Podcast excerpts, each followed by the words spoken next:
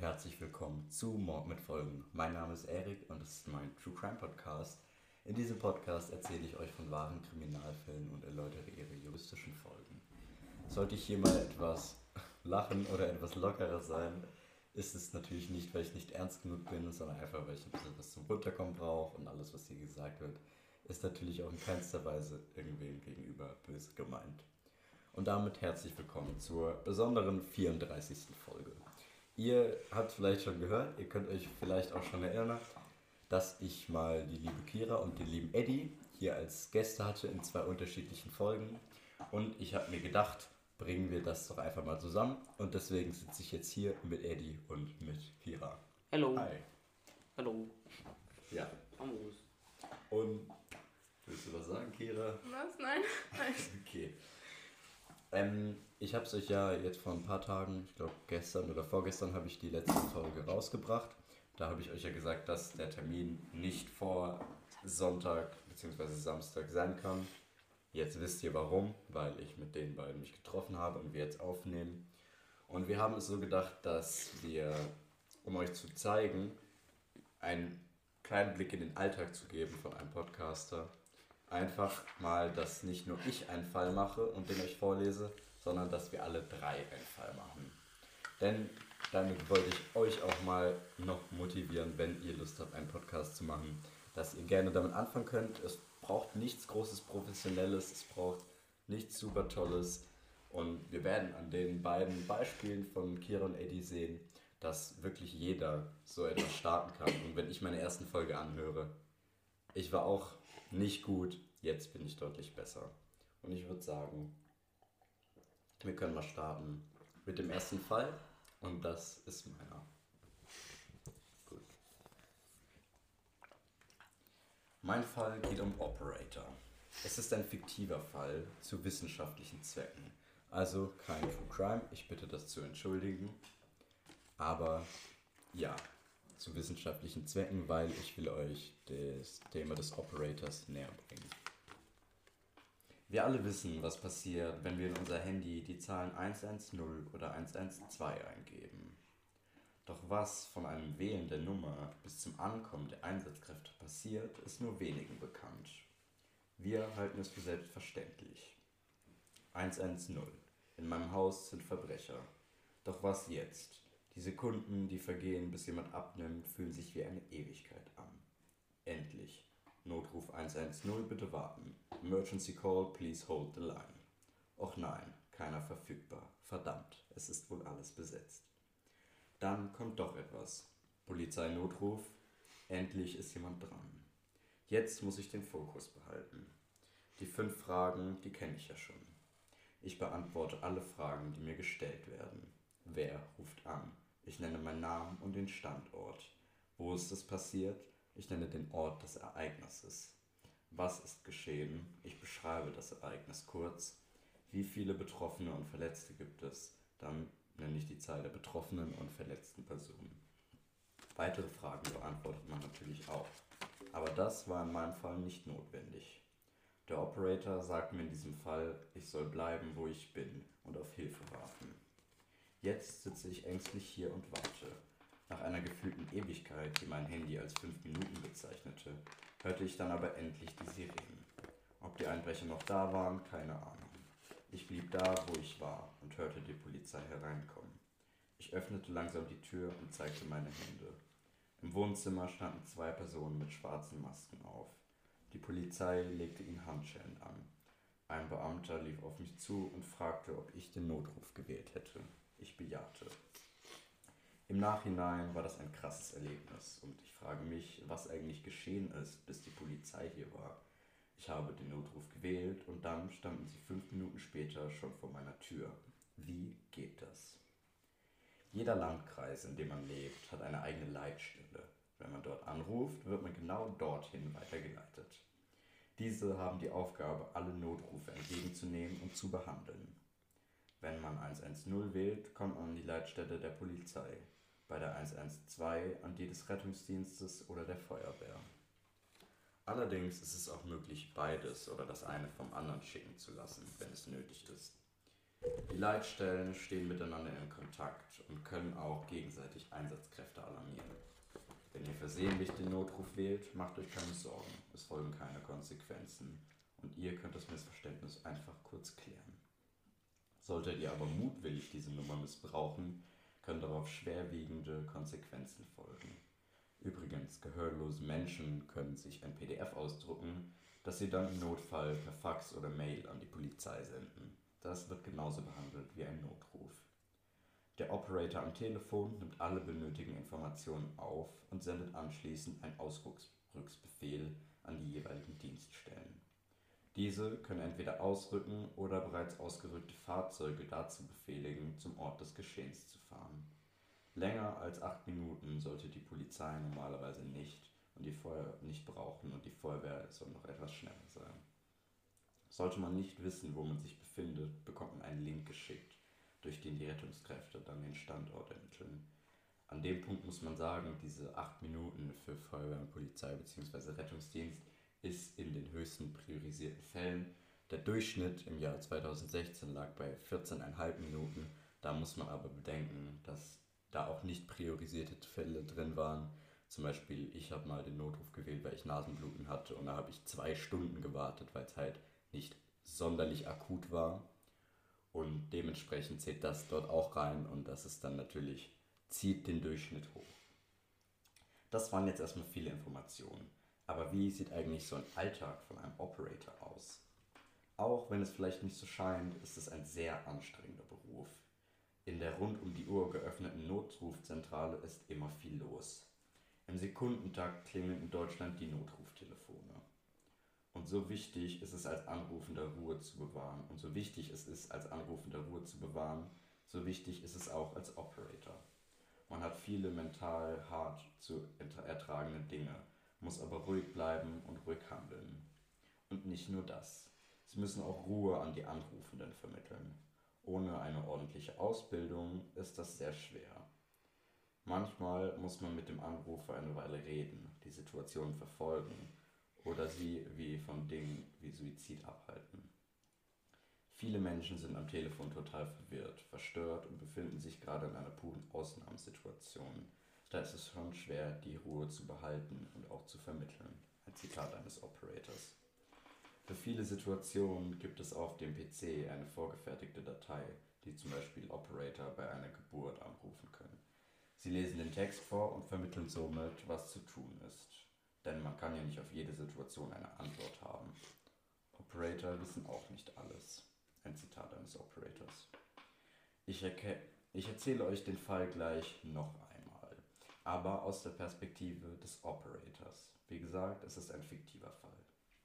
Tschüss, aufgelegt. Doch das Telefon klingelt sofort wieder. Hallo, Polizei, Notruf? Ja, hallo, hier sind Einbrecher in meinem Haus. Äh, ja, ich verstecke mich hier im Bad. Ich habe verstanden. Wer ruft denn an und von wo? Mein Name ist Erik Podcaster. Ich befinde mich in der Mord mit Folgenstraße. Etwas später. Gut, eine knappe, informative Antwort. Nur noch kurz notieren.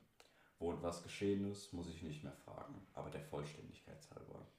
Können Sie mir bitte noch einmal sagen, wo es passiert ist? Kurze Zeit später. Gut, Beamten sind jetzt auf dem Weg. Bitte bleiben Sie an Ihrem aktuellen Standort. Wir sind gleich da. Ich lege jetzt auf. Okay, tschüss. Aufgelegt. Alle Informationen sind da, die an die Zentrale geschickt werden. Diese wird der Beamte jetzt losschicken. Oh je, da klingelt schon wieder das Telefon dreimal in Folge.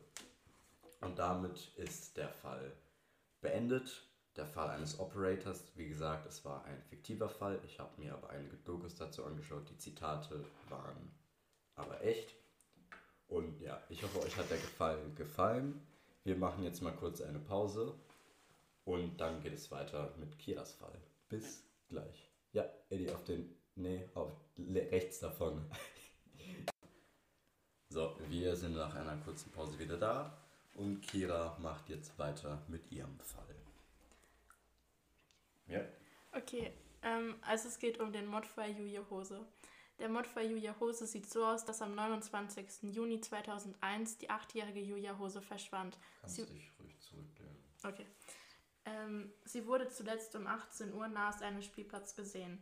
Es kam zu einer großen Suchaktion, in der 2000 Einsatzkräfte, die aus Polizei, Feuerwehr und Rettungsdienst, Rettungsdienstbestand teilnahmen.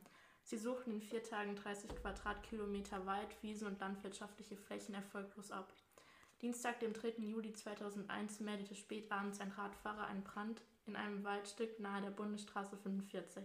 Dies war etwa 50 Kilometer vom Ort des Verschwindens von Julia Hose entfernt. Bei den Löscharbeiten am 4. Juli fand die Feuerwehr Reste eines fast völlig verbrannten Leichnams. Am 5. Juli 2001 im Institut für Rechtsmedizin der Justus-Liebig-Universität Gießen wurde durch DNA-Analyse der Leichnam als Julia Hose identifiziert. Die Täterermittlung. Nach der Identifizierung des Leichnams konzentrierte man sich auf die Spurensuche auf die Umgebung der Brandstelle. Durch Geschwindigkeitsüberwachungsanlagen wurde herausgefunden, dass Thorsten Volk am 3. Juli 2001 um 23.10 Uhr auf der Bundesstraße 45 gewesen war, da er mit seinem Volkswagen gemessen sowie fotografiert wurde. Ort und Zeit passten zum Brandort bzw. Zeit überein. Thorsten Volk wurde von der Polizei an seinem Arbeitsplatz dazu befragt. Dieser sagte nur, sein Auto gefahren zu haben. Spuren, die auf eine Nähe des Brandorts hindeuten, gab es zu diesem Zeitpunkt nicht. Am 17. Juli 2001 bekam die Polizei von einem Spaziergänger entdeckte blaue Stofffetzen, eine Wasserpistole, eine leere Zigarettenschale sowie Latexhandschuhe. Die Sachen wurden an einem Feldweg entdeckt und die Wasserpistole gehörte Julia Hose. Die Sachen wurden an das Hessische Landes Landeskriminalamt in Wiesbaden übergeben. An den Handschuhen wurden DNA-Spuren gesichert und ferner befand sich an den Fundstücken eine Textilfaser. Es wurde herausgefunden, dass das Ehepaar, Vol Ehepaar Volk von Julias Verschwinden telefoniert hatte, jedoch in unterschiedliche Funkzellen eingebucht waren. Dies widersprach Thorstens Alibi. Man kam zu dem Entschluss, seine Wohnung zu durchsuchen. Am 6. August erlitt Thorsten in seinem Keller lebensgefährliche Verbrennungen. Bei der Wohnungsdurchsuche danach stießen Leichenspürhunde auf den Keller. Man fand heraus, dass die blauen Stofffetzen aus seinem Haus stammten und die Textilfaser von seinem Kellerteppich. Auf diesem fand man trotz des Brandes eine große Blutspur des Opfers. Die DNA-Spuren der Handschuhe wurden Thorsten zugeteilt. Der Ablauf des Mordes sah ungefähr so aus, dass der zur Tatzeit 33-jährige Thorsten die achtjährige Julia Hose am 29. Juni 2001 in seinen Keller lockte, dort fesselte und sie tötete. Am 3. Juli verbrannte er den Leichnam im Wald. Handschuhe, Stoffreste und so weiter warf er aus dem Auto. Während der Fahrt wurde er wegen zu schnellem Fahren fotografiert. Am 6. August versuchte Thorsten seinen Keller mit Hilfe Benzin von Spuren zu säubern, wobei sich jedoch Dämpfe entzündeten und er schwer verbrannt wurde. 80 Prozent seine, seiner Hautoberfläche waren verbrannt. Wow. Okay, das war ein krasserer, etwas brutalerer Fall, aber es ist kein Problem. Ich fand es gut gemacht, also wirklich. Danke. Gut geschrieben. Und ich finde, daran sieht man auch, dass Kira hatte keine Übung. Kira hat das noch nie gemacht. Sie hat es jetzt zum ersten Mal gemacht. Aber ich finde, sie hat es gut gemacht. Und daran sieht man auch wieder, dass man auch klein anfangen kann und dass die ersten Fälle nicht unbedingt immer die besten sein müssen und dass man es halt auch ohne viel Erfahrung einfach schafft, einen guten Fall zu machen. Und deswegen möchte ich euch motivieren, wenn ihr gerne, super gerne Crime Podcasts hört und überlegt auch einen zu machen, ist es kein Problem. Es gibt kostenlose Podcasting-Plattformen überall. Und am Ende kommt es aber nicht auf eure Plattform, sondern auf euch an. Und man merkt ja, man kann es super machen. Und wir haben noch ein zweites Beispiel von jemandem, der keine Erfahrung hat. Und das ist Eddie. Und den Fall hören wir jetzt auch an. Oder wir können noch mal eine kurze Pause machen. Oh, wir machen eine kurze Pause. Ja. Gut, Ja. Aufnahmen geht weiter und Eddie startet mit seinem Fall. Ja, gucken wir mal. Der Fall heißt, ähm, also, ja, der Kanni- Kannibal vom Rotenburg. Ja, davon habe ich schon mal gehört. Ja, und ähm, da geht es halt darum, dass ähm, so ein Typ, der hieß irgendwie äh, Kassel Maiwes, Und der war Soldat, Teilzeitsoldat und der war auch äh, Hauptfeldwebel etc. Er hatte eine relativ erfolgreiche Karriere im Militär. Aber dann ist er auch irgendwann ausgetreten, weil er nur Teilzeitsoldat war. Und dann 1999 ist seine Mutter gestorben.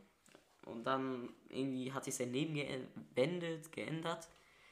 Wie auch immer, hat er dann sehr komische Sachen gemacht. Er hat übers Internet Kontaktanzeigen gesucht von Menschen, die sich freiwillig als Kannibalenopfer zur Verfügung geben. Ja, da gab es Webseiten für. Ja, also was auch immer er sich dabei gedacht hat, hat er es geschafft, 2001 einen 43. Diplom-Ingenieur kennenzulernen mit dem Namen Bernd Jürgen Brandes. Und ähm, der Typ war Leiter von Siemens in Berlin und also der Siemens Agentur und der hat sich dafür bereitgestellt und dieser Brandes, der war auch so in der Sticher, äh, Stricher-Szene bet beteiligt. Also ein Stricher ist ein männlicher Prostituierter. Und ja, auf jeden Fall trafen sie sich dann am 9. März 2001 am Bahnhof und fuhren dann zu Maiwes nach Haus, äh, Maiwes Haus in Rothenburg oh, Rotenburg Wüstefeld, um genau zu sein. Und dann hat Maiwes Brandes. Ja, und dann hat Maiwes äh, anschließend nach dem Mord, weil er hat ihn umgebracht offensichtlich, wegen Kannibalenopfer, ähm, oft angegeben, also wiederholt der Polizei, dem ganzen Richter, bla bla bla, hat wiederholt angegeben, dass Brandes ohne sich zu widersprechen, wiederholt angab, ihm den ähm, das Geschlechtsteil abzuschneiden und danach mit Brandes und Maiwes zu zweit zu verspeisen und dann halt ihn umzubringen, also Brandes. Ähm, das hat er dann nochmal ganz genau beschrieben im ähm, Interview. Und da hat er dann gesagt, dass der Plan war, dass der Plan war, äh, Brandes Haut, Fleisch, halt, ja, sein Körperfleisch, mit den Zähnen abzubeißen und ja, dass Brandes dann eigentlich verblutet irgendwann. Aber das hat nicht ganz geklappt, deswegen wollte Brandes, dass ähm, Maiwes ihm das Geschlechtteil mit einem Messer abschneidet und um den Schmerz dann zu decken, hat Brandes dann 10 Schlaftabletten und zwei Flaschen Hustensaft geschluckt. Dass der Schmerz nicht so krass ist. Und äh, ja, dann haben die versucht, das Geschlecht halt zu essen. Irgendwie haben die es nicht hingekriegt. Auf jeden Fall sollte dann der Brandes dann für eine lange Zeit verbluten, so ein paar Stunden. Und dann endgültig, ja, getötet werden mit dem Stich in den Hals, mit dem Messer. Ähm, ja, so juristische Folgen waren halt, dass 2004 ähm, Maiwes verurteilt wurde vom Landesgericht, dass er für achteinhalb Jahre ja, in die halt eine Freiheitsstrafe bekommt. Ja, das war der Fall. Und ich habe noch einen Fall, der ist fiktiv. Äh, der gefällt mir. Also, der handelt vom Katzenkönig, der Katzenkönig, und er kommt. Also, ja, der Fall heißt, der Katzenkönig kommt. Und der ist 1986 abgespielt worden. Also, ich lese vor. Es waren einmal das Pärchen Peter und Barbara und der Polizeibeamte Michael. Die drei machten Bekanntschaft in einer Kneipe. Peter und Barbara gelang es, den labilen und leicht beeinflussbaren Michael von der Existenz des sogenannten Katzenkönigs zu überzeugen, der seit Jahrtausenden das Böse verkörpere und nun die Welt bedrohe. Nach einiger Zeit der engen Freundschaft verriet, verriet Barbara dem neuen Polizistenfreund Michael, dass der Katzenkönig verlange, Annemarie zu opfern. Die damalige Lebensgefährtin ihres Ex-Freundes ja, Michael solle ihnen helfen, sonst würde die Menschheit ausradiert. Nach anfänglichen Zögern betrat der Polizist daraufhin am 30. Juli 1986 den Blumenladen von Annemarie und stach achtmal auf sie ein. Sie überlebte schwer verletzt. Das Landgericht Bochum verurteilte Barbara zu einer Freiheitsstrafe von 14, Peter zu 11 Jahren und Michael zu einer Freiheitsstrafe von 8 Jahren. Ja, das war's von meiner Seite. Ja, was mir an Eddies Fall sehr gefallen hat, muss ich sagen, und Kira hat es auch schon gesagt, dass er war echt nicht schlecht, es war gut geschrieben, würde ich sagen, und was mir gefallen hat, er hat sehr frei das vorgelesen, die Dinge erklärt und halt einfach. Das klingt jetzt wie so eine weise Präsentation an der Schule, immer so, ja, er hat frei gesprochen, aber ja, ich fand es halt wirklich gut gemacht und daran sieht man auch nochmal, dass man nicht unbedingt super viel Erfahrung haben muss, um gute True Crime Fälle zu machen. Gut. Und da wir jetzt fertig sind mit unseren drei Fällen, habe ich mir etwas einfallen lassen. Und zwar hatte ich die Idee, dass wir zu dritt ein Spiel spielen. Und das geht so, dass eine Person sich eine Maske aufzieht, beziehungsweise halt einfach nicht sieht und kurz aus dem Raum geht. Die anderen zwei Personen suchen sich irgendeinen Gegenstand aus dem, diesem Raum aus. Und die Person kommt wieder rein und dann können wir sagen, okay, das ist zum Beispiel, ich hole mir, keine Ahnung, einen Korken und sage, das ist eine Flasche. Und dann kann der andere sagen, okay, ich glaube dir, ich glaube, dass es eine Flasche ist oder ich glaube, es ist nicht, es ist irgendwas anderes. Und die Person, die halt blind ist, kannst damit herausfinden, dass sie sagt, okay, es mal auf den Tisch hauen, lass es mal fallen oder so. Und daran kann man dann halt herausfinden, ist es eine Flasche oder ist es ein Korken. Die zwei anderen Personen können aber auch einen Korken nehmen und sagen, das ist ein Korken. Sie können sich aussuchen, ob sie lügen oder die Wahrheit sagen. Und der andere muss halt erkennen, ob sie lügen oder die Wahrheit sagen. Verstanden? Das Spielprinzip wird eigentlich ziemlich schnell klar, wenn wir es mal spielen. Und jetzt die Frage, wer will zuerst raus? Soll ich mal zuerst gehen? Ihr könnt durch den Raum gehen, euch irgendeinen Gegenstand aussuchen klopft da einfach an die Tür, dann komme ich wieder rein. Wir lassen das Ganze und das vorher wollte ich gerade mal sagen, lassen wir auch alles uncut, dass man halt wirklich merkt, dass ich die beiden jetzt nicht perfekt gemacht habe. Sie hatten beide ein paar Fehler drin, ein paar Sprachfehler hatte ich auch. Und das passiert aber auch noch nach fast zwei Jahren immer. Und das lasse ich einfach mal drin, damit, ja, damit ihr merkt, wie es ist, damit ihr nicht denkt, boah, die waren aber super krass und ich werde das gar nicht so schaffen. Es schafft ihr auch und jeder kann sowas machen. Gut. Dann gehe ich mal aus dem Raum. Und ihr sucht euch einen Gegenstand, okay? Ja, und danach? Danach, danach klopfen wir an die Tür, dass ja, er weiß, dass er rein kann. Ja, aber dann sieht er ja die Gegenstände. Ja, dann haltet sich nee, die Augen zu oder wir halten es halt hinter den Rücken. Ja, genau. Ich komme rückwärts rein, ich setze mich dann hier irgendwo hin.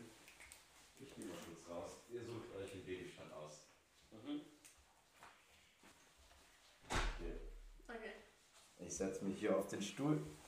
Ihr habt etwas. Ich ja. gucke einfach mal hier gegen die Wand. Und jetzt verratet mir, was habt ihr da? Also, wir haben Kühl. Kommt vielleicht ein bisschen näher ran, dass man es auch gut auf dem Mikro hört. Wir haben einen Kühl.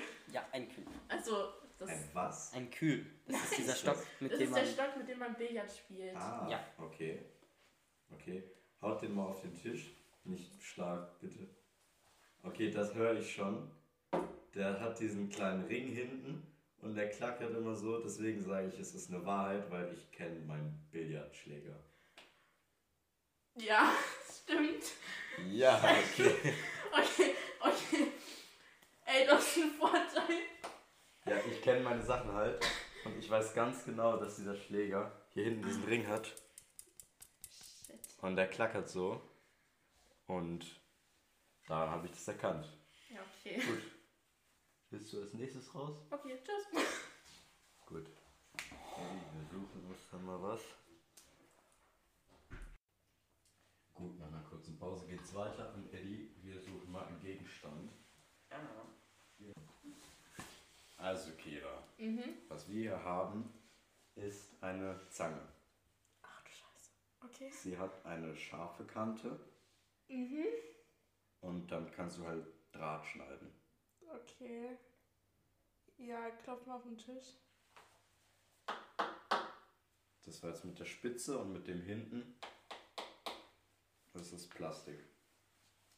Hinten, vorne ist Metall.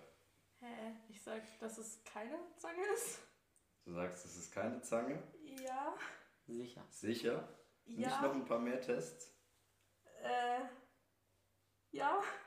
Okay, dann dreh dich um. Du hattest recht, es ist eine Schere. Das war die Zange. Das war die Zange. Wir hatten uns überlegt, eine Schere als Zange zu verkaufen, weil die sind ja Ja. ähnlich. Gut. Ja, ist Ah, ähnlich. ja, das hätte ich schneller machen können, aber egal. Ja, gut.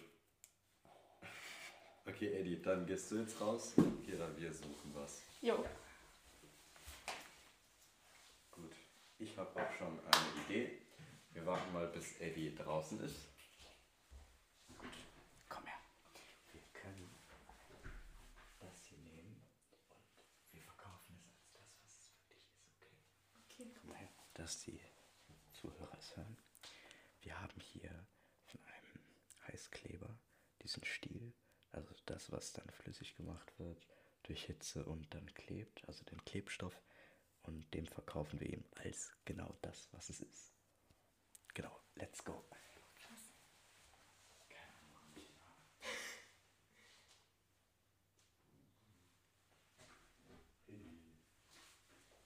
Komm rein. Setz Achtung, dich auf Achtung, den Achtung, ja. Dreh dich um. Und Eddie, weißt du, was wir hier haben? Ja. Wir haben hier den Kleber von einer Heißkleberpistole. Ja. Und das ist dieser Stiel, der hinten drin ist, der halt flüssig gemacht wird. Ja, ja. Und ja, Ja, und ich hoffe damit auf den, auf den Boden. auf dem Boden. Ah. Okay. Ja, vielleicht hat man das nicht ganz gehört auf dem Mikro, aber ich habe gerade auf den Boden geklopft. Ähm. Ist der biegbar? Ja, er ist ziemlich elastisch. Äh, hau da mal auf deine Hand. Ah. Ich tendiere Wahrheit. Weil. Wahrheit? Ja, weil ich arbeite oft mit Dings. Bist du dir sicher? Ich überlege aber. Weil es kann ja gut sein. Warte mal. Was für eine Farbe hat der? Äh, das, So durchsichtig weiß, so das Normale. ja, Hm. eher durchsichtig, aber weiß. Hm.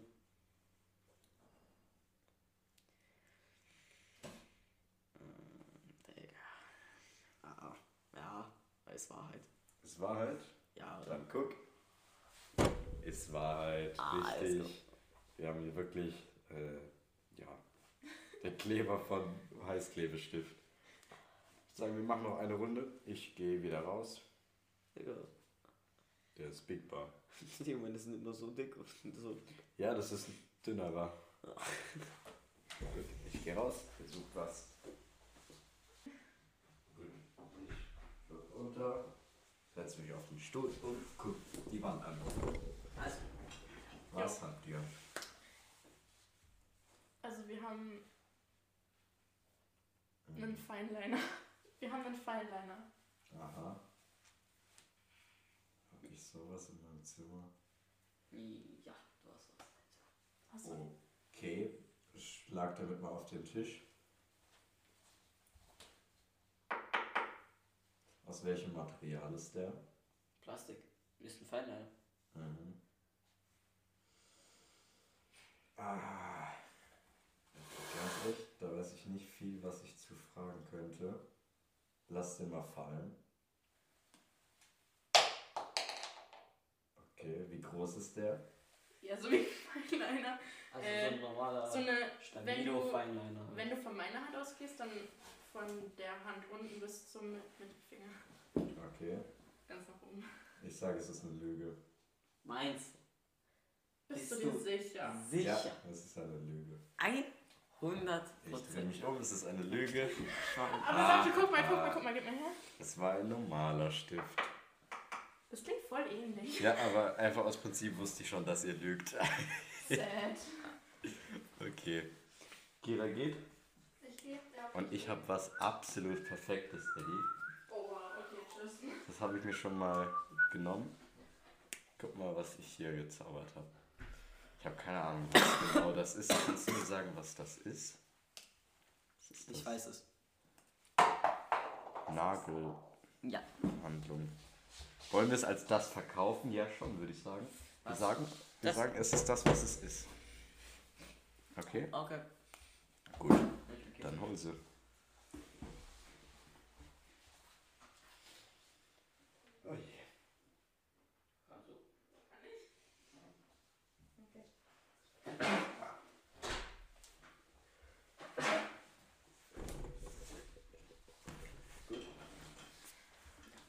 Okay. Also, Kira, was wir hier haben, Ja. ist eine Nagelbehandlung. Was? Ja. Das ist ein kleines Glaskästchen und da drin ist ein Stift und unten ist praktisch so eine Bürste, dass du etwas auftragen kannst. Kannst es aufschrauben und dann auftragen. Ist für die Nägel. Okay. Ich habe das noch nie gesehen. Klopf irgendwie mal auf den Tisch. Ähm, es hat einmal einen Deckel und einmal hat es das Glas. Das Aber es, es könnte ja auch rein theoretisch irgendwie so eine Pelikandose sein, weil die haben ja auch immer unten Glas und oben irgendwie so einen Deckel. Mhm. Hm. Was sagst du?